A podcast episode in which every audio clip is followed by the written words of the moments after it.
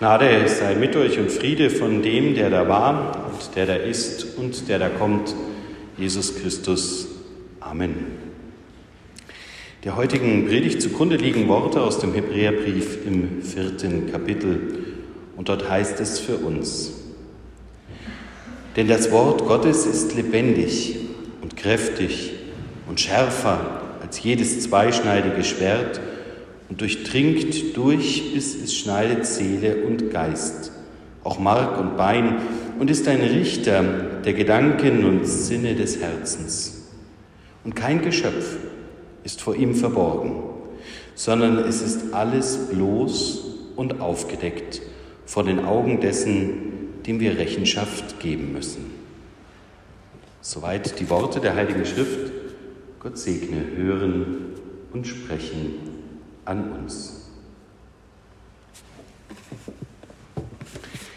Laut, laut wird es, wenn Sie in Amerika den Fernseher anmachen. Laut von schreienden Worten, von wilden Diskussionen und nicht selten vor übertriebenen Spendengalen, in denen sich Prediger überbieten darin, Menschen zu animieren, noch mehr zu geben, noch mehr zu spenden noch mehr Einsatz zu bringen für Gott und Gottes Wort. Oft ist dieses laute Kreischen durchbrochen durch Zitieren von biblischen Worten, die aus dem Zusammenhang gerissen werden. Und die Animation zeigt meist auch ihre Wirkung. Schon bald werden in den Bauchblenden durchgeleuchtet, wer wie viel Geld spendet. Da kann man dann lesen von 1000 10.000, 100.000 Euro, die einzelne Personen bringen, um sich scheinbar Frieden und Seelenheil zu erkaufen. Eine alte theologische Differenz ist das, die durch die Kirchen geht seit der Reformation, aber auch schon vorher ihren Niederschlag findet. In unserem heutigen Ausschnitt des Hebräerbriefes haben wir es gelesen. Kein Geschöpf ist vor ihm verborgen, sondern es ist alles bloß und aufgedeckt vor den Augen dessen, dem wir Rechenschaft geben müssen. Die Vorstellung, dass der Mensch den Gott, dass dem Mensch Gott offenlegt, von Anfang an der Zeit, führte in den verschiedenen theologischen Ausdeutungen dazu, dass man nicht nur annahm, dass dies Herz, Charakter, Seele, Verstand des Menschen betrifft, sondern man nahm darüber hinaus an, dass Gott gleichsam entnommen den Prophetenworten des Alten Testamentes für den Menschen schon den Weg vorherbestimmt hat, auf dem er gehen wird und Erfolg haben wird. Dieses Erfolg haben, dieses Sehen, dass also jemand im Leben es zu etwas bringt, führt dann dazu, dass man annahm, er sei besonders gesegnet. Vor allem der Schweizer Calvin und damit die Reformation in der Schweiz und im deutschen Oberland machten sich diesen Gedanken einer vorauslaufenden Prädestination also einer Vorherbestimmung vor der Geburt noch zu eigen und sie führten ihn zu ihrem eigenen theologischen Höhepunkt. So ist es bis heute in der Schweiz so, dass Tüchtigkeit und Arbeitsamkeit natürlich in einen Zusammenhang mit Gottesfürchtigkeit gesehen und gestellt werden. Und während man in der Schweiz aber noch dieses Erlangen von gewissem Reichtum, ja von gewissem Wohlstand, der sehr wohl als erstrebenswert im Leben gesehen wird, hinter Mauern und Hecken versteckt, weil man zu vornehm ist und zu dezent damit zur Schau zu gehen, so gab es eben während der Reformation Kreise und Gruppen, die dieses zur Schau stellen wollten. Vertrieben hat man sie den Rhein aufwärts nach Holland in die Niederlande und von dort auf die Pilgerschiffe, von wo sie nach Amerika gelangten und ihren Gedanken mitbrachten, dass eben nicht nur der erlangte Wohlstand, sondern auch dasselbige zur Schau stellen eine wahre Tugend eines Christen sein soll. So kommt es also, dass wir in Amerika, wenn wir eine Spendengala sehen, nicht nur die Worte des Predigers hören, sondern zugleich die, unter, die unterlinige Information bekommen, aha, der Mr. Müller oder der Herr Döbrich können sich aufgrund von Gottes segnender Handlung es erlauben, 10.000, 20.000 oder 100.000 Euro zu spenden. So entsteht ein System des lauten Überbietens des Werbens um Geld und Quelle, des sich immer wieder mehr und mehr anstacheln, ob nicht noch eine kleine Gabe in diesem und jenem Maße möglich ist und möglich sein können. Schauen Sie bei Gelegenheit einmal, vielleicht haben Sie die Gelegenheit übers Internet, sich amerikanisches Fernsehen unter diesem Aspekt an. Es ist lehrreich. Lautstärke und um den Geist zu werben. So könnte man auch den Grundton des Hebräerbriefes verstehen und benennen. Der Hebräerbrief setzt sich auseinander mit der Wirklichkeit draußen vor den Türen der ersten christlichen Gemeinden, in denen es eben darum ging, dass man sich in besonderer Weise berufen und dadurch im Leben zu Besonderem befähigt fühlte. Hier stellt der Hebräerbrief eine klare Gegenposition dar. Er setzt die Ruhe, die Ruhe des Wortes Gottes in den Vordergrund. Und auch hier hören wir, Gott ist derjenige, der redet, Gott ist derjenige, der eingebunden ist, Gott ist derjenige, der sich findet in der Konzentration des Menschen auf sich selbst. Die Ruhe Gottes und das Hinhören wird umstellt und überlagert durch das laute Werben. So muss es zugegangen sein und führt dann zur Spitze dieser theologischen Aussage, denn Gottes Wort ist lebendig, kräftig und schärfer. Es kann durchdringen die Lautstärke des Draußen, es mahnt zur Ruhe, es soll den Menschen erreichen und ihm neue Selbstsicherheit und Dinge im Leben geben.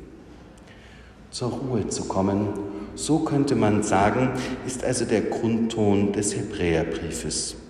Und das spiegelt sich ja auch wieder im Evangelium, das wir heute gehört haben. Nicht mehr und nicht weniger als das schicksalhafte Wirken des Drumherum wird hier beschrieben. Ich kann selber so laut werben, so laut trommeln, so laut mich einsetzen, ja, so laut für mich selber Position ergreifen, wie ich will. Wenn nicht die Umstände es ermöglichen, wird meine Saat doch nur ins Gestrüpp fallen, auf Steine fallen und nicht aufgehen können. Wenn Gottes heilende Hand nicht dazukommt, Gottes wirkende Schutzmacht nicht auf mich selber trifft, dann kann ich tun und lassen, was ich will. Es wird mir nicht gelingen, den Menschen oder mein eigenes Leben zu überbieten und zu vollzuenden.